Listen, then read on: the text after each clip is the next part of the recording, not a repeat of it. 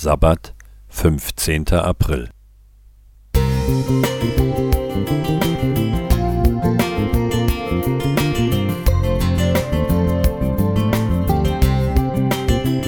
Ein kleiner Lichtblick für den Tag.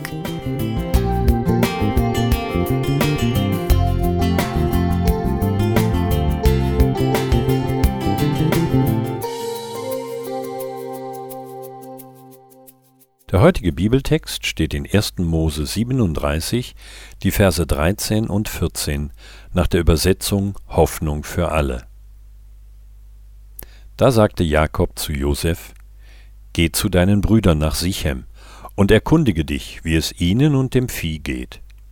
Dann komm wieder und berichte mir. Josef wurde von seinem Vater ausgesandt, um sich um seine Brüder zu kümmern. Josef ging, doch er fand sie nicht in Sichem, sondern erst in Dothan. So hatte er einen langen und beschwerlichen Weg hinter sich, bis er sie schließlich fand. Wir sind auch von unserem himmlischen Vater ausgesandt, um nach unseren Brüdern und Schwestern zu sehen. Vielleicht empfinden wir das manchmal als genauso schwierig und herausfordernd. Keine Zeit, keine Lust, keine Antwort. Wenn dann noch die Beziehung problematisch ist, wie bei Josef und seinen Brüdern, fällt die Kontaktaufnahme noch schwerer. Ist vielleicht umso nötiger. Sieh, ob's gut steht, heißt es in Vers 14. Der himmlische Vater ist am Wohlergehen aller Menschen interessiert. Und wir? Im Neuen Testament wird dieser Gedanke vielfach aufgegriffen und vertieft.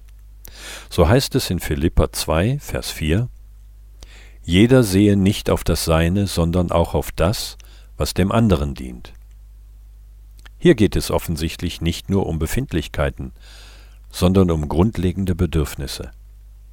In den Versen zuvor wird das ausgeführt.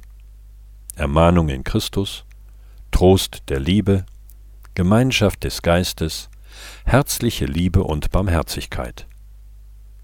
Das sind Bedürfnisse aller Menschen, das dient dem anderen, das brauchen wir alle. Das können und sollen wir weitergeben, auch wenn es manchmal schwerfallen mag. Es gibt einen wesentlichen Unterschied zur Geschichte von Josef. Dort war die Beziehung schwer gestört. Bei uns heute geht es um die Gemeinschaft der Gläubigen und vor allem um die Gemeinschaft mit Christus. Seid so unter euch gesinnt, wie es der Gemeinschaft in Christus Jesus entspricht, heißt es in Philippa 2, Vers 5.